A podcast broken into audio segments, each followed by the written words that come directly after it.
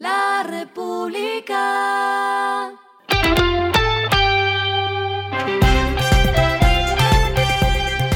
Al final de la jornada, esto es lo que debes saber sobre el comportamiento de los negocios, las finanzas y la economía. Las movidas de hoy fueron.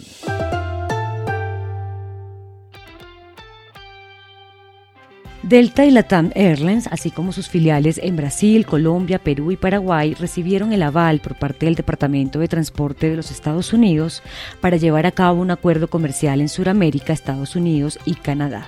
Este es un contrato innominado de colaboración empresarial mediante el cual las aerolíneas pretenden mejorar la experiencia de viaje de sus pasajeros y clientes de carga, sin perder su independencia jurídica.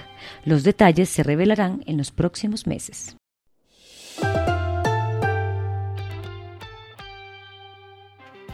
Se hundió por cuarta vez el proyecto de venta de acción de EPM en UNE en el Consejo de Medellín. Tras un nuevo debate, la propuesta liderada por Daniel Quintero, que pretende reunir al menos 2,8 billones de pesos para la ciudad, fue rechazada, con tres votos a favor y tres en contra. Tras la reunión, Quintero escribió en su cuenta de Twitter, nuevamente el Centro Democrático le hace conejo a la ciudad.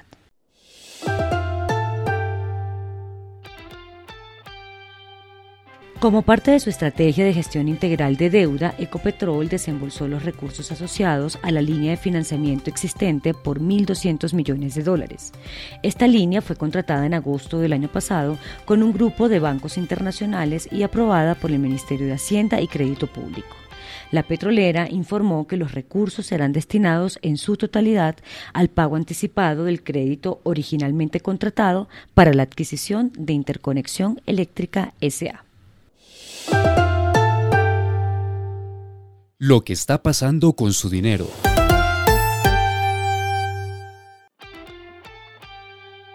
Según una encuesta de America's Market Intelligence con corte a 2022, la flexibilidad y la eficiencia son los principales factores que tienen en cuenta los consumidores de América Latina a la hora de elegir un banco con 34% de los encuestados. Por otro lado, 20% indicó que la elección dependía del lugar en el que sus empleadores pagan las nóminas, mientras que 15% seleccionó la entidad que consideraba más segura.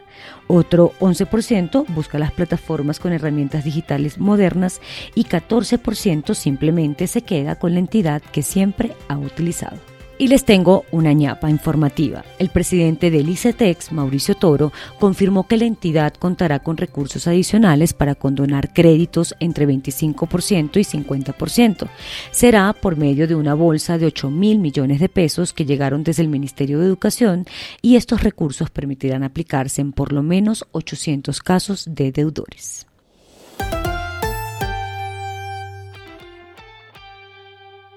Los indicadores que debe tener en cuenta. El dólar cerró en 4.590,54 pesos, subió 58,47 pesos. El euro cerró en 4.474,85 pesos, subió 76,03 pesos. El petróleo se cotizó en 79,71 dólares el barril. La carga de café se vende a 2.435.000 pesos y en la bolsa se cotiza a 2,90 dólares. Lo clave en el día.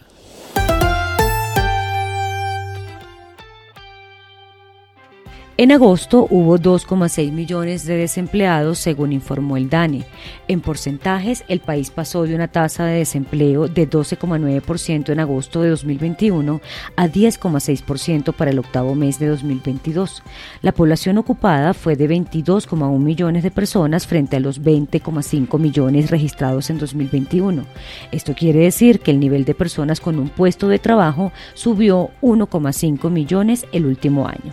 La tasa de desempleo nacional para las mujeres fue 13,3% y para los hombres 8,7%. Acá también les tengo otra ñapa informativa y es que recuerde que a partir de mañana el galón de gasolina subirá 200 pesos, así que si va en su carro aproveche y pase por una estación de servicio. A esta hora en el mundo.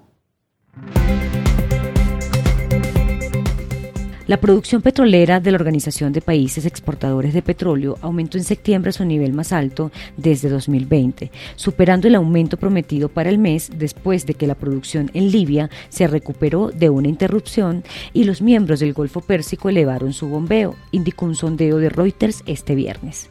La organización extrajo 29,81 millones de barriles por día este mes, según el sondeo, un aumento de 210 mil barriles por día respecto a agosto y la cifra más alta desde abril de 2020. Y el respiro económico tiene que ver con este dato. La República. A pesar de que estamos trabajando de manera remota, hoy nos estamos reuniendo más que nunca. Un estudio concluyó que una persona promedio tiene 1,12 reuniones individuales por día, cuando antes de la pandemia el promedio era de menos de una por semana. La duración media de una reunión individual es de 42,9 minutos. Es así como los profesionales tienen un promedio de 278 reuniones individuales al año en comparación con solo 45 reuniones en febrero de 2020. La República.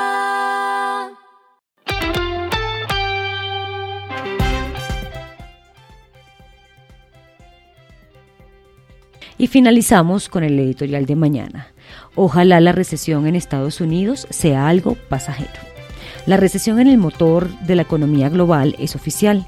El valor de los bienes y servicios producidos en el país ha caído durante dos trimestres. La esperanza es que sea temporal.